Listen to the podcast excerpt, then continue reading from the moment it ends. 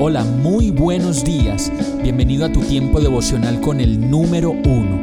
Qué alegría saludarte con la certeza de que Dios está obrando en tu vida su perfecta y buena voluntad, ya sea porque estás aprendiendo de un momento difícil o porque estás disfrutando de su amor a plenitud con paz y tranquilidad.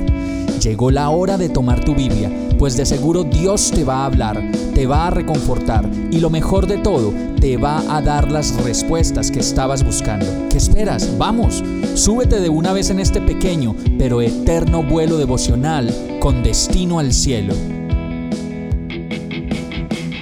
Y el mensaje de hoy se llama Una cosa que estorba en mi relación con Dios. Primera de Pedro 3:7 dice, de igual manera ustedes, esposos, sean comprensivos en su vida conyugal, tratando cada uno a su esposa con respeto, ya que como mujer es más delicada y ambos son herederos del grato don de la vida.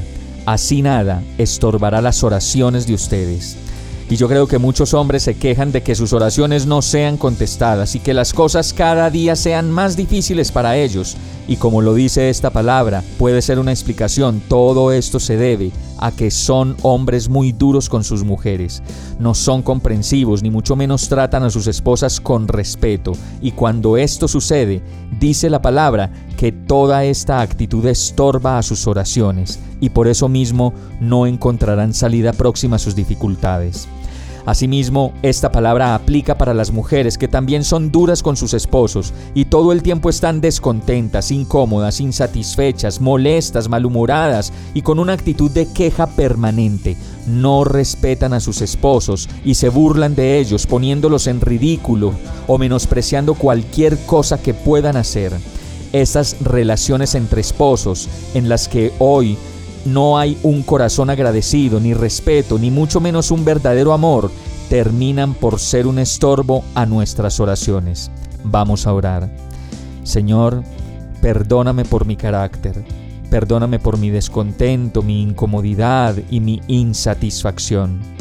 Te doy gracias por mi esposa, por mi esposo, y te pido que me permitas ver todo el tiempo lo bueno, lo amable, lo puro y lo digno de admiración en él y en ella. Quita de mí toda dureza y tosquedad y trae a mi vida dulzura y un corazón completamente y verdaderamente agradecido. Yo te lo pido en el nombre de Jesús. Amén. Hemos llegado al final de este tiempo con el número uno.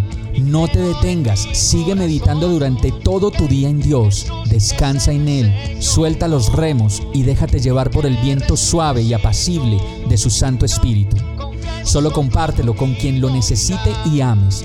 Hoy, de la mano de Dios, todo será un gran día. Para más información visita nuestra página www.iglesiabierta.com o llámanos al 313-334-0116.